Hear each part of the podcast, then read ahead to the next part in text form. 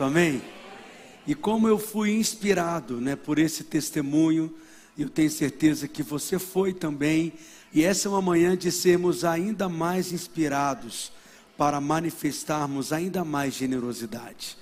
E nessa manhã eu quero rapidamente compartilhar com você a respeito do seu coração. Diga para o seu vizinho: seu coração é a chave Pai, nessa manhã nós abrimos o nosso coração mais uma vez para sermos ministrados pela tua palavra.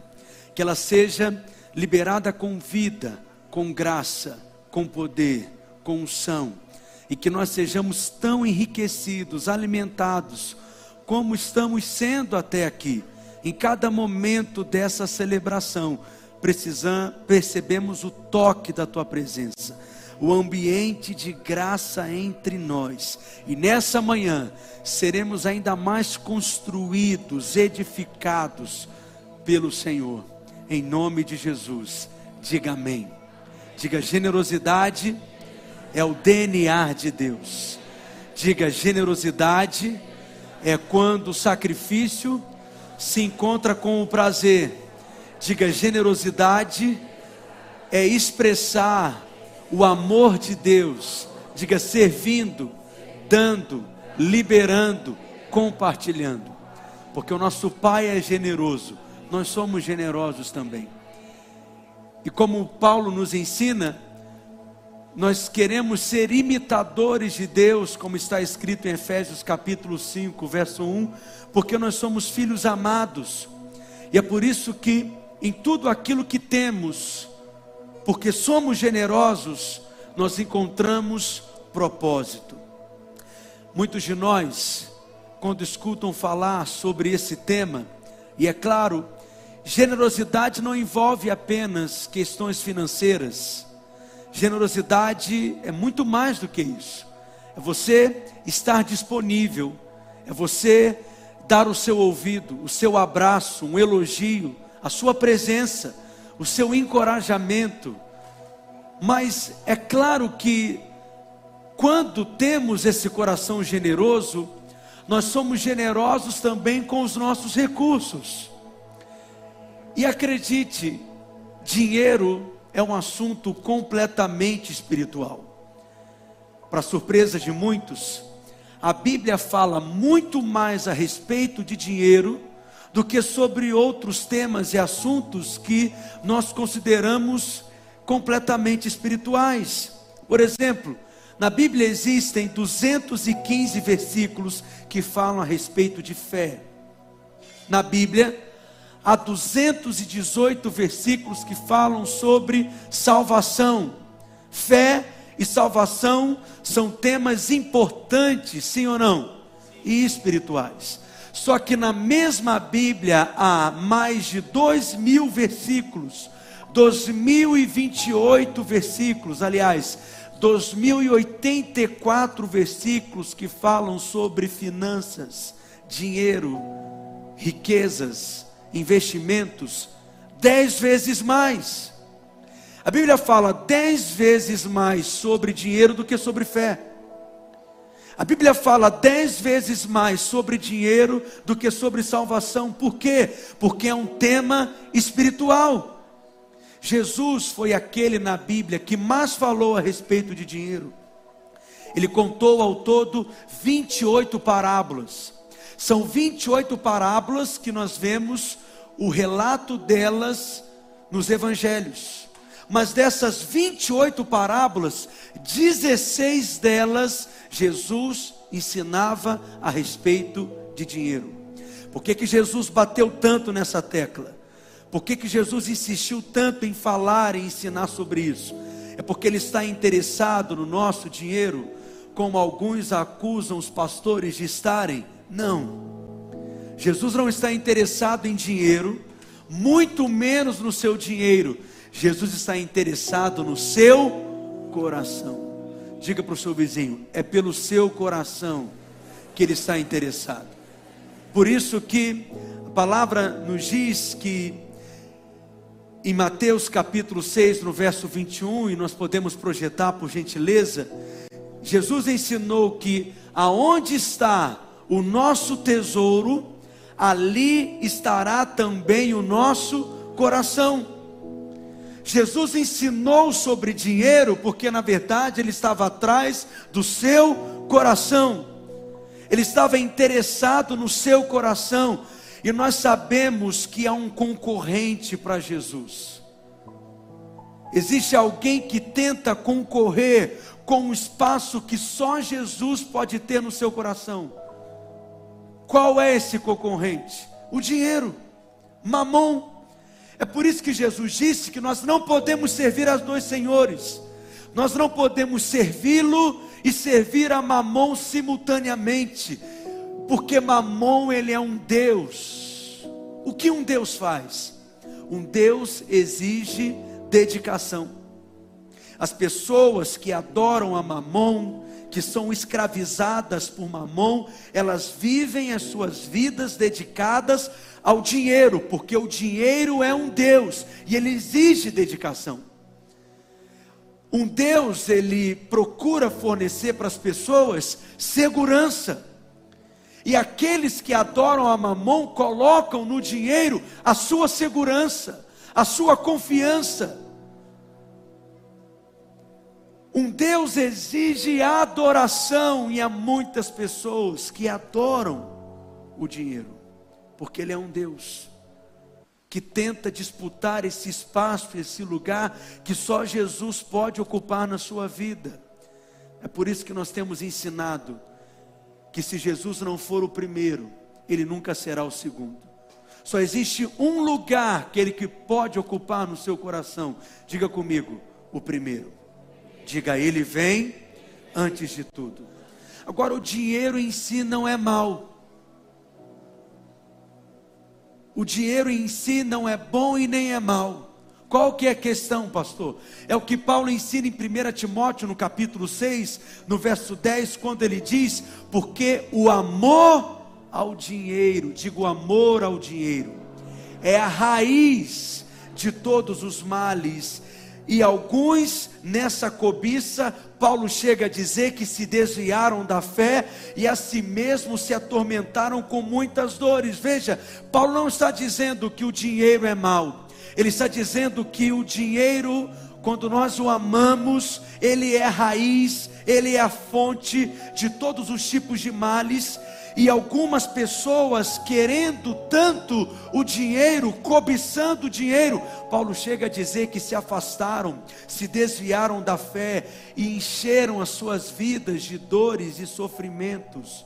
O dinheiro não é ruim, mas o amor ao dinheiro é a raiz de todos os males, porque o dinheiro em si mesmo não possui nenhum poder o valor que o dinheiro tem na nossa vida é o valor que nós atribuímos a ele.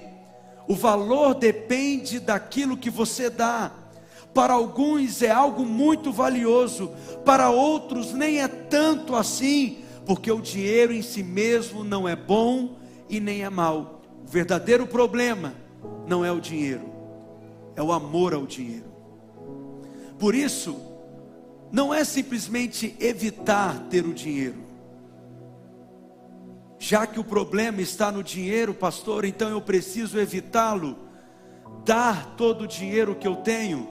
Você precisa ouvir o que eu estou te ensinando com sabedoria. O problema não está no dinheiro, o problema está no seu coração. Se o nosso coração for tratado, se o nosso coração for transformado, se o nosso coração for moldado pelo Espírito, Deus poderá confiar muitas coisas nas suas mãos, porque Ele sabe que você cresceu naquilo, você amadureceu naquilo. As pessoas elas servem ao dinheiro sem se dar conta. Pergunte para a pessoa mais próxima de você se elas trabalham naquilo que elas gostam se elas trabalham naquilo que elas têm prazer e paixão em fazer, ou se elas simplesmente trabalham naquilo que precisam fazer. É diferente.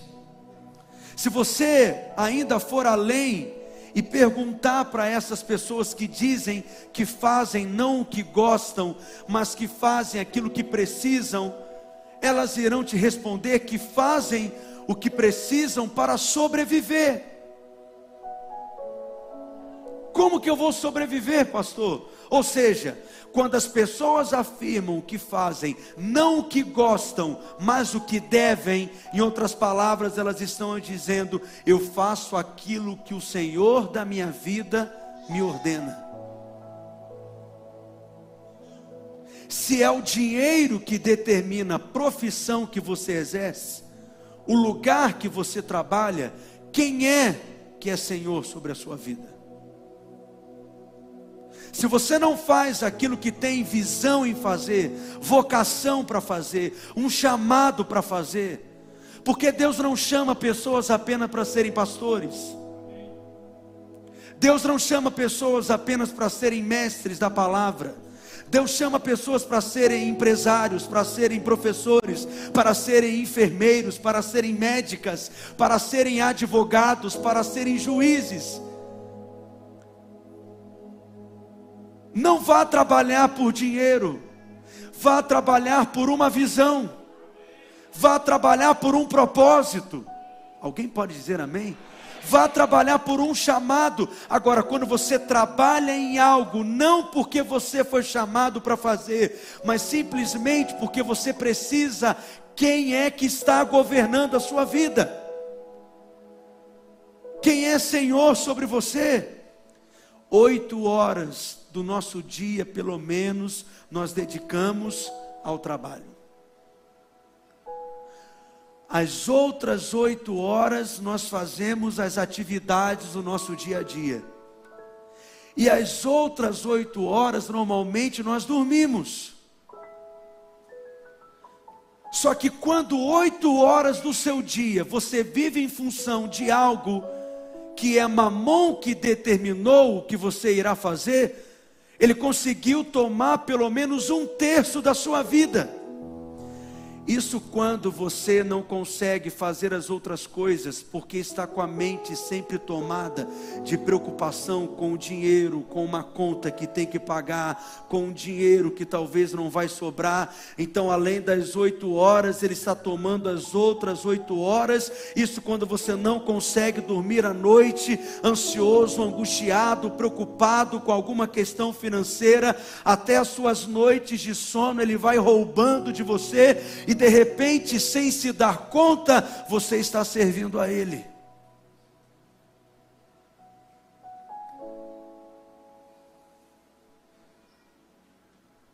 É por isso que Jesus fala tanto sobre dinheiro. Porque Jesus ele quer ser Senhor sobre nós. E quando nós temos revelação disso, deixa eu te perguntar, quem governa a sua vida? É Cristo ou é Mamon? Você é guiado pelo Espírito ou você é guiado pelo dinheiro? Você sempre avalia suas condições financeiras para então poder obedecer a Deus? Só com o dinheiro é que você se sente seguro. O seu humor, a sua alegria depende do tanto que você tem na sua conta bancária. Quando sobra mais mês do que salário, mais mal-humorado você fica.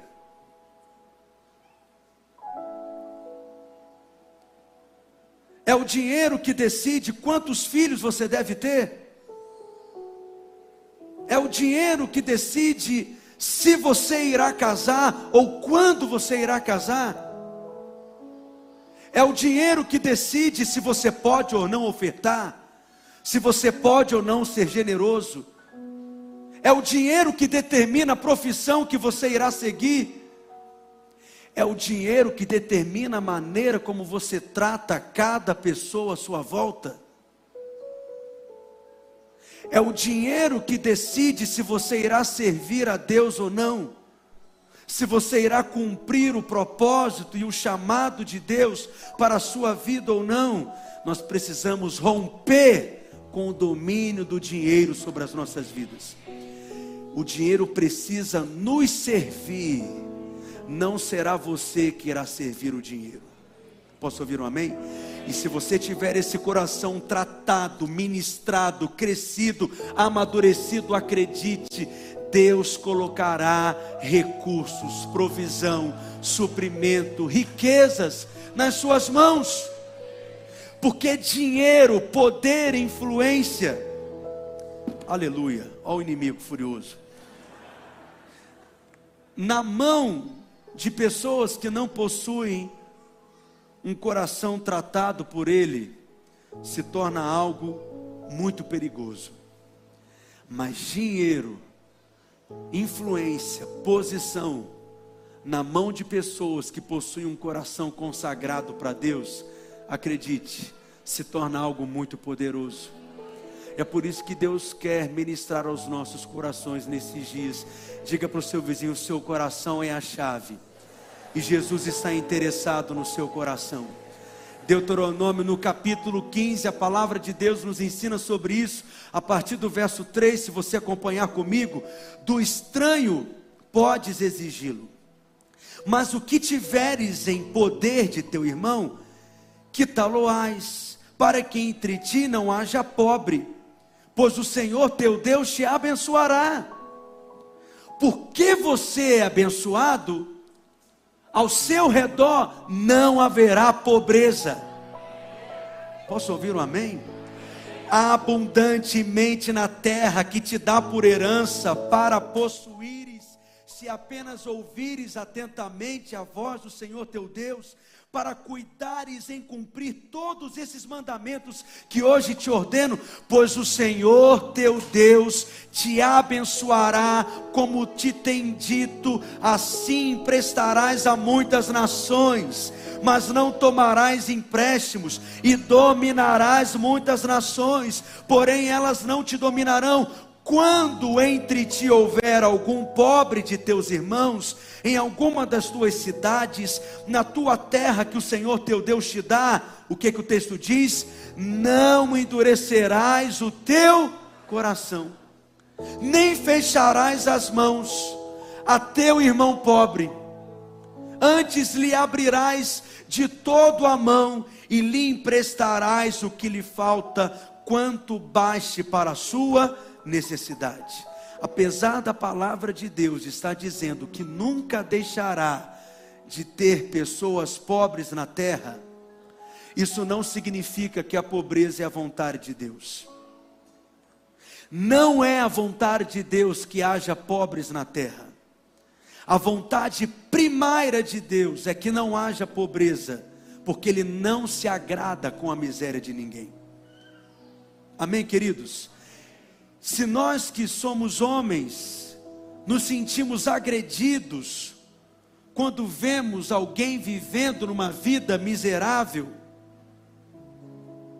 quando você encontra alguém esmolando, uma mãe que depende de uma esmola para conseguir alimentar o seu filho, se você que é homem, o seu coração é tocado, imagine o coração de Deus. Só que nós sabemos que o mundo jaz no maligno. E porque o homem é corrompido, corrupto, depravado, distante de Deus, a pobreza persiste, ela continua existindo e existirá até a vinda do príncipe da paz, mas a prosperidade de Deus na sua vida, ela tem um propósito, não é simplesmente para a acumulação, mas é para que não haja pobreza à sua volta. Você é abençoado para ser um abençoador, e a propósito naquilo que Deus tem colocado nas suas mãos. Eu posso ouvir um amém? E aí o verso 9 continua: guarda-te, não haja pensamento vil aonde? No teu coração, nem digas Está próximo o sétimo ano, o ano da remissão, de sorte que os teus olhos sejam malignos para com o teu irmão pobre, e não lhe des nada, e ele clame contra ti ao Senhor, e haja em ti pecado. Livremente lhe darás, e não seja o teu coração o que? Maligno, quando lhe deres, pois por isso te abençoará o Senhor teu Deus, em toda a tua obra em tudo o que empreenderes. Eu posso ouvir um amém? em Deuteronômio capítulo 15. É um texto chave na palavra de Deus. Está nos ensinando esse princípio espiritual a respeito do nosso coração, que é a chave de tudo. O seu coração é a chave da sua prosperidade. Se você quer prosperar, comece com o seu coração. Aquele que deseja crescer espiritualmente, o seu crescimento espiritual começa no seu coração. Aquele que deseja edificar uma grande igreja, a edificação dessa grande igreja inicia no seu coração. Aquele que quer construir uma grande empresa, a construção dessa grande empresa começa no seu coração. Aquele que deseja fazer algo relevante, o coração é a chave. É por isso que Provérbios capítulo 4, no verso 23, a palavra diz: sobre tudo que se deve guardar, guarda o coração. Por quê? Porque dele procedem as fontes da vida. Deus não olha para a aparência das coisas, Deus olha para o coração. Certa vez Deus mandou Samuel ungir o novo rei de Israel, e quando Samuel chega na casa de Jessé, ele é enganado pela aparência ele acredita que o rei escolhido era aquele filho de Jessé, alto, grande, forte. Samuel imaginou que esse seria o escolhido, mas logo ele foi advertido pelo Senhor, e nesse dia Samuel aprendeu que o homem olha para a aparência, mas Deus enxerga o coração.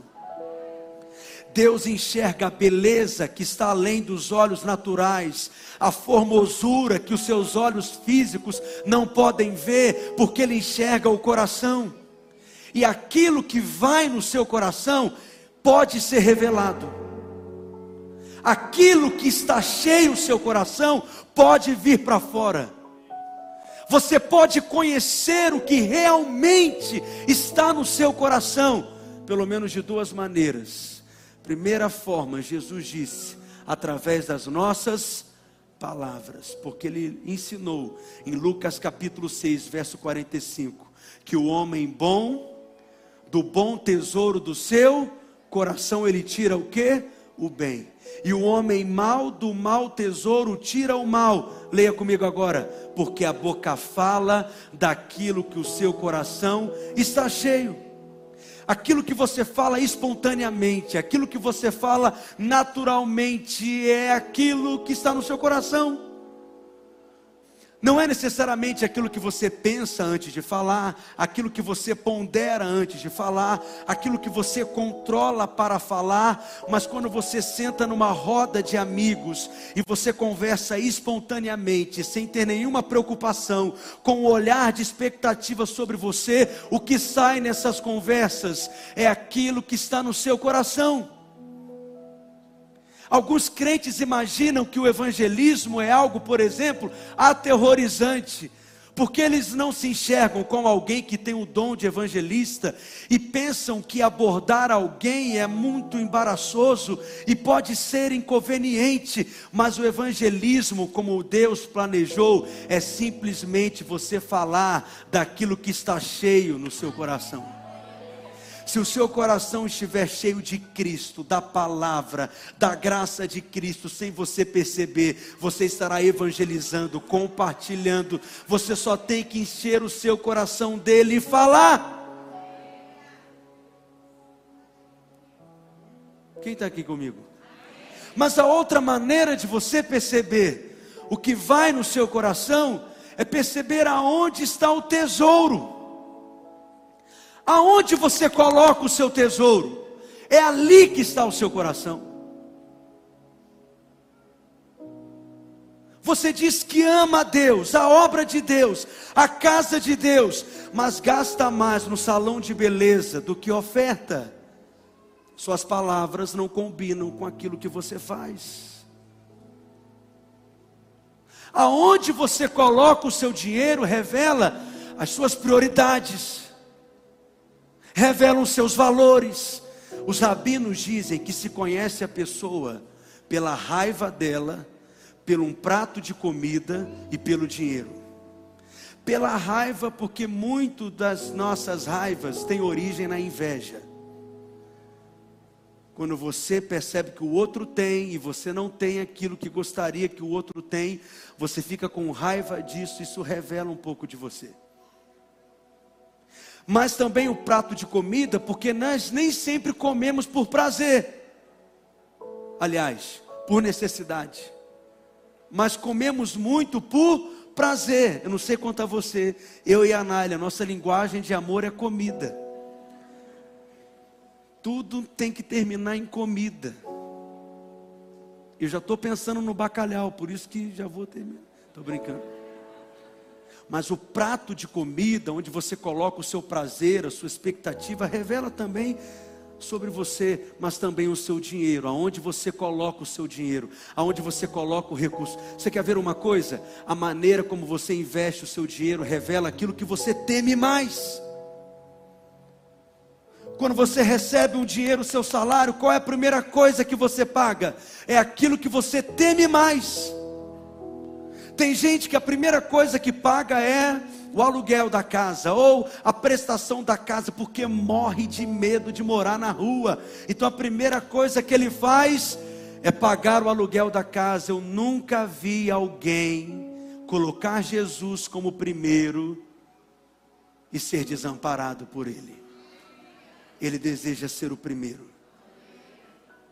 A maneira como você lida com o seu dinheiro revela o seu coração. Quem está aqui comigo? Então existem corações, acredite, que não podem prosperar. Cora... A prosperidade faz parte da nossa herança, da nossa redenção. Mas a prosperidade na vida de alguns é motivo de tropeço é motivo de queda, é motivo de esfriamento, é motivo de abandono da fé, é motivo de desistir de caminhar com Deus, é motivo de viver independente de Deus. É por isso que alguns corações não podem, não podem prosperar. E Deuteronômio 15 é isso que o texto está dizendo os tipos de corações que não podem prosperar, e nós encontramos aqui pelo menos cinco deles. Me ajuda aqui alguém, algum voluntário, por gentileza. O primeiro coração que não pode prosperar, abra sua Bíblia, está lá em Deuteronômio, no capítulo 15, no versículo 7. Quando entre ti houver algum pobre de teus irmãos, em alguma das tuas cidades, na tua terra, que o Senhor teu Deus te dá, não endureças o teu coração. Digo, o primeiro coração que não pode prosperar é o coração endurecido. É o, cadê o coração endurecido, Tiagão? Revela aí. Ele não pode prosperar. Pode deixar aí, por gentileza. A generosidade é um teste para o seu coração para você perceber se ele é um coração endurecido. Eu lembro que uma vez uma pessoa se incomodou muito dizendo que a igreja fala sobre prosperidade, ensina sobre prosperidade. E ela disse: Olha, eu que eu tenho para mim, para o meu filho, era uma mãe solteira, é o bastante, é o suficiente. E aí ela foi questionada, mas você não se importa com as crianças que passam fome, com as crianças que vivem numa situação de miséria, com as crianças que estão em necessidade? Ela disse: É claro que eu me importo. Mentira. Porque se o que ela tem para ela e para o filho é o suficiente, ela não se importa em poder fazer algo por outros que estão em necessidade. A prosperidade de Deus na sua vida não é para você, é para o propósito. A bênção de Deus na sua vida não é só para você, é para o propósito. Deus quer te prosperar para que você seja uma bênção. Quais são os sonhos que Ele tem colocado no seu coração? Quais são as iniciativas? Quais são as direções? Quais são os projetos de generosidade? Eu posso ouvir um amém? Então não endureça o teu coração. Mas há um segundo coração que não pode prosperar que é aquele coração egoísta. Ele enxerga o ensino da prosperidade simplesmente como uma maneira dele se enriquecer. E enxerga esse ensino como se fosse uma forma de barganhar com Deus. Eu lembro de um exemplo de uma irmã que num culto ela se sentiu tocada pelo Espírito Santo para pegar o carro dela e ofertar o carro dela para a igreja. E ela disse: está repreendido em nome de Jesus. No outro domingo, ela, mesma, mesma voz no coração dela, dizendo: Esse carro não é seu, semeia esse carro na igreja, ela está amarrado. Ela chegou dentro do carro, dirigindo o carro, perdeu a paz no carro, um desconforto com o carro, porque ela sabia: esse carro não é seu, semeia o carro, dê o carro. No outro domingo, ela perguntou para o pastor, dizendo o que estava acontecendo, e ele disse: Olha, pode ser o Espírito Santo te dando essa direção. Se for, semeia o carro. E ela ainda em crise, não estava em completa paz. No outro domingo, ela resolveu semear o carro. E ela disse que ela foi para casa pisando nas nuvens. Foi a sensação mais maravilhosa que ela teve na vida. Aquele peso que ela estava foi arrancado dela. Ela se sentiu alegre por ter obedecido. Ela sabia que era a voz do Espírito. Passou algumas semanas. O seu irmão que morava em outro país, que ela não via muito tempo, ficou hospedado na casa dela. Viu que ela não tinha carro. Ela disse como ele disse como que você pode viver sem carro. Ele pegou a sua irmã levou numa concessionária, comprou um carro zerado, novo para ela, completo, muito melhor do que o carro que ela tinha no domingo seguinte. Ela compartilha o testemunho com o pastor, e pastor gosta de testemunhos assim. Pediu para ela dar esse testemunho. E uma irmã que estava sentada pensou: Eu tenho um Fusca em casa. O que, que ela fez? Deu Fusca. O que, que aconteceu com ela? Está andando a pé até hoje. Porque a verdadeira semente não é aquela que você carrega nas suas mãos. A verdadeira semente é aquela que está no seu coração. Ela não semeou um carro, ela semeou ganância, ela semeou avareza, ela semeou egoísmo. Há corações que não podem prosperar. Quem está entendendo o que eu estou dizendo? Mas há um terceiro tipo de coração que não pode prosperar. Quem está aqui comigo ainda, diga amém. O terceiro coração é um coração maligno. Verso 10: Livremente lhe darás, e não seja maligno o teu coração, quando lhe deres, pois por isso te abençoará o Senhor teu Deus, em toda a tua obra, em tudo que empreenderes. Deus não aceita a oferta de um coração maligno que não enxerga o bem em tudo aquilo que vê. Deus espera que você semeie por amor à casa dele por amor ao reino dele, por amor a uma visão. Eu quero ver o reino expandido. Um dia eu fui tocado pelo evangelho. Eu quero que outros corações sejam tocados como um dia o meu foi. Um dia a minha família foi restaurada pelo evangelho. Eu tenho certeza que nós não estaremos aqui eu, os meus pais, a minha irmã, eu tenho certeza que a nossa vida seria completamente diferente se não fosse o Evangelho. Eu tenho certeza que eu nunca estaria com a Naile se não fosse o Evangelho. Eu tenho certeza, mudou a minha família, mudou a minha casa, mudou o casamento dos meus pais, mudou a minha história. Eu quero ver o Evangelho transformando a história de centenas e milhares de pessoas. E se for preciso, eu vou dar o meu dinheiro. Se for preciso, eu vou dar a minha saúde. Se for preciso, eu vou dar a minha vida. Mas há um quarto coração que não pode prosperar. Um coração ingrato. Verso 15: Lembrar-te-ás de que foste servo na terra do Egito, Lembra que o Senhor teu Deus te remiu, pelo que hoje isso te ordeno. Um coração ingrato não pode prosperar, porque pessoas ingratas não são generosas, pessoas ingratas são pessoas avarentas. Quando nós olhamos para o nosso coração, você é capaz de enxergar a abundância de Deus, a graça de Deus, e enxergar tudo que Ele fez na sua vida. Aleluia. Vou terminar logo antes que caia tudo. O quinto coração que não pode prosperar é um coração sem generosidade. Verso 14: Liberalmente lhes fornecerás do teu rebanho, da tua eira e do teu lagar, daquilo que o Senhor teu Deus te houver abençoado, lhe darás. O generoso não coloca no dinheiro a sua confiança.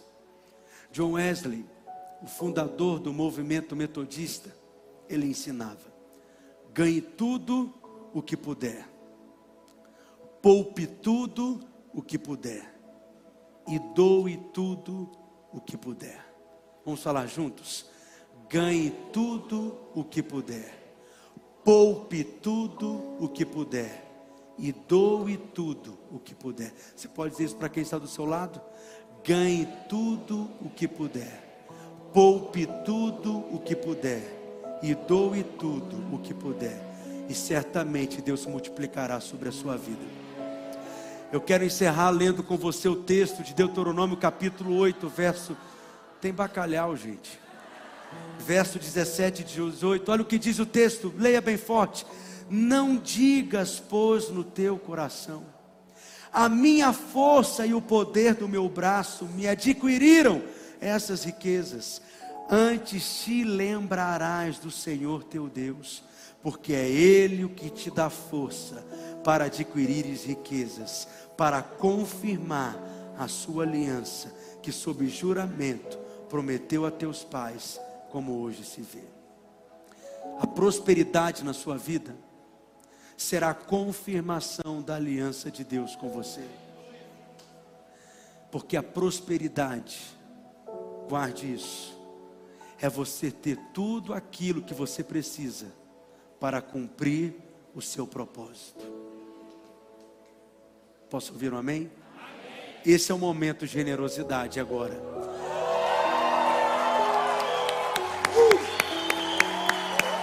E nesse momento, nós vamos semear com o nosso melhor, com a nossa gratidão, com a nossa alegria você sabe que na nossa casa nós temos um costume, nós usamos um envelope especial.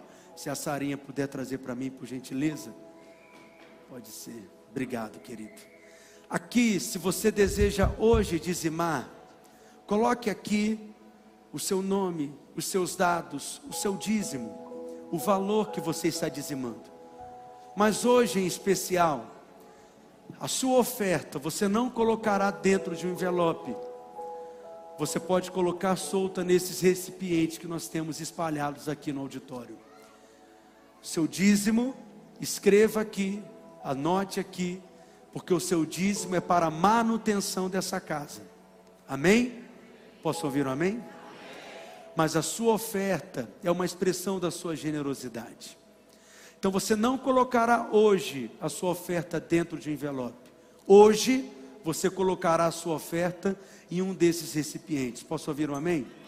Se você desejar dizimar também, pode usar as máquinas de cartão que nós temos aqui à frente. De preferência hoje, não oferte em dinheiro, oferte, aliás, em, no cartão, oferte dinheiro se for possível, ok? E faça isso agora com alegria e com seu coração cheio de generosidade.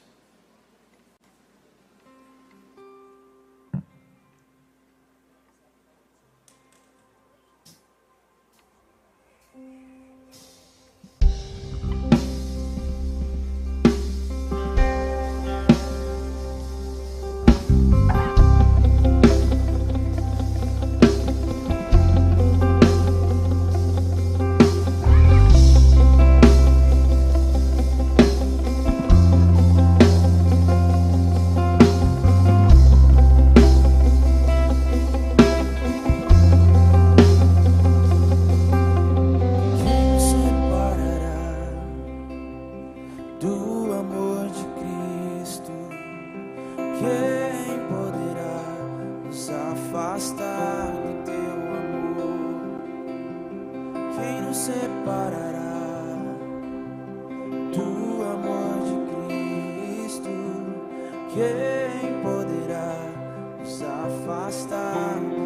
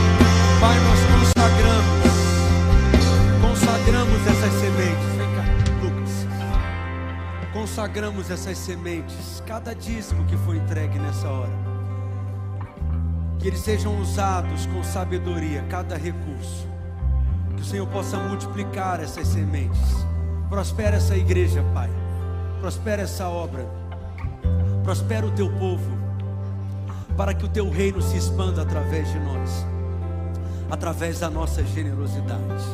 Amém? Posso ouvir um amém?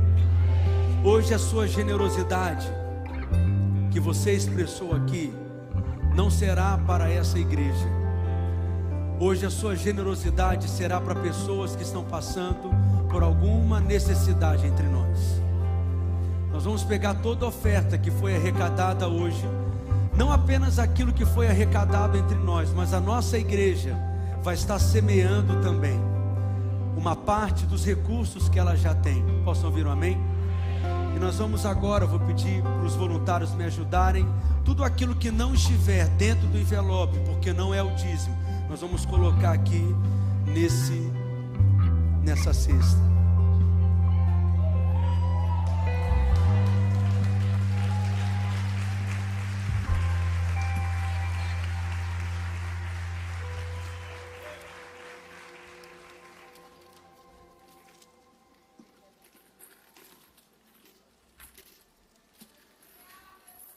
Se você quiser ofertar mais, pode vir trazer também.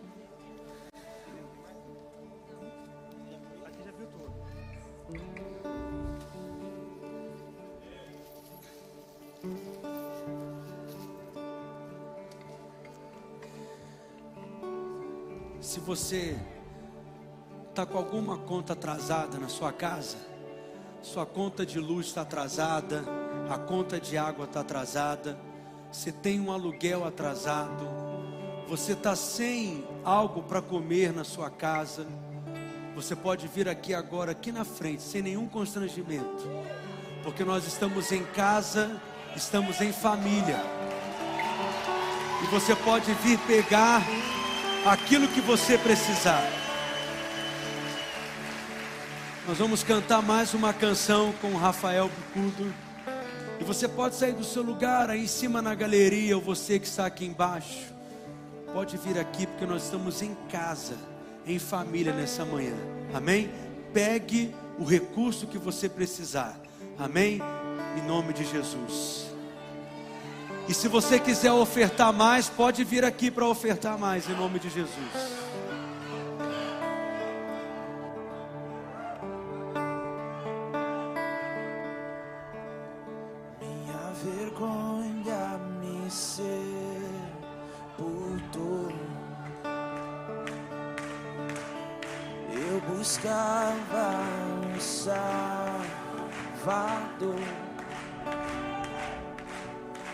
Ser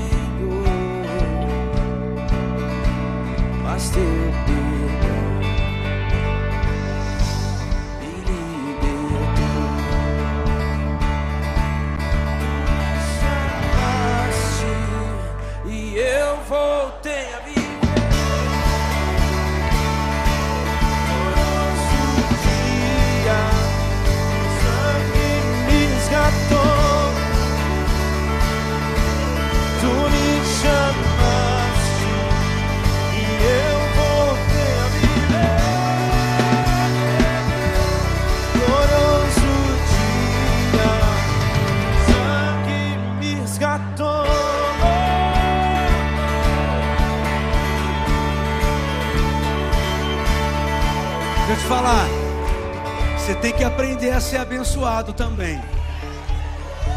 Porque nós estamos em casa. Hoje alguém está semeando na sua vida. Mas isso aqui não é dinheiro, é semente.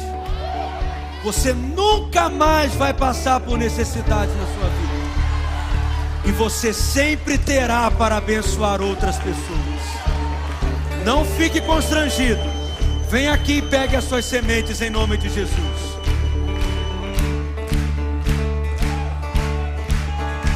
Tua graça eu salvo sou.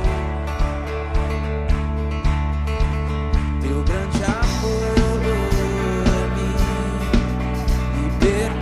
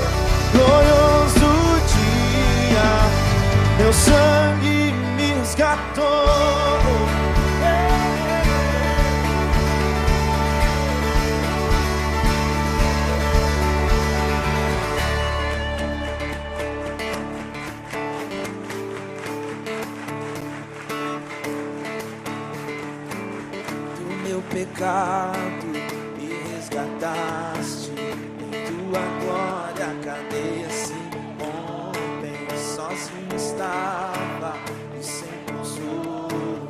Agora sou cidadão dos, do meu pecado, do meu pecado. Me resgataste em tua glória.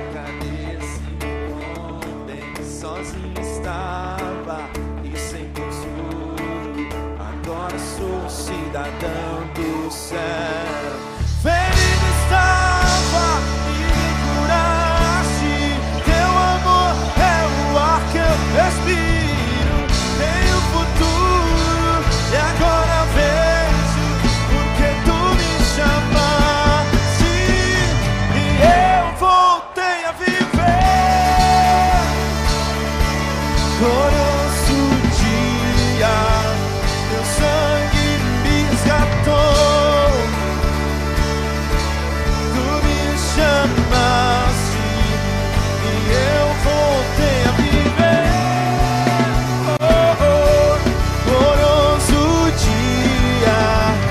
sangue me resgatou.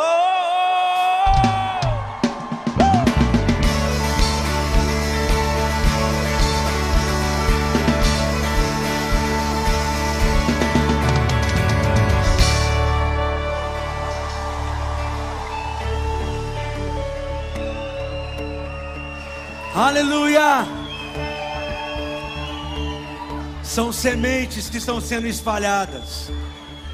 Nunca mais você terá necessidade. Sempre haverá provisão, abundância na sua vida. Generosidade nunca é decréscimo, sempre é abundância. Nunca é escassez, sempre é esse transbordo do céu. Se você precisa de uma cesta básica, você pode pegar aqui agora também. Se você conhece alguém que precisa de uma cesta básica, vem e pegue para essa pessoa e seja hoje expressão da graça de Jesus. Se você precisa, não tenha constrangimento, venha e pegue. A minha família um dia já precisou pegar cesta básica na igreja, mas nunca mais precisamos pegar, porque somos uma família próspera. São sementes que nós queremos semear na sua vida. Pegue essas sementes. Se você conhece alguém que precisa, seja generoso. Abençoe a vida dessa pessoa hoje, nesse dia de Páscoa. Aleluia. Fernanda está dizendo que a cadeira dela está vencida, vai pagar a carteira dela de motorista. É desse jeito, Fernanda. Aleluia. Se é importante para você, é importante para Deus. Vocês vão deixar sobrar a cesta básica aqui? Você não conhece ninguém? Seja generoso hoje, no domingo de Páscoa. Bate lá na porta de alguém e diga: Olha, Jesus está vivo e mandou te dizer que Ele tem cuidado.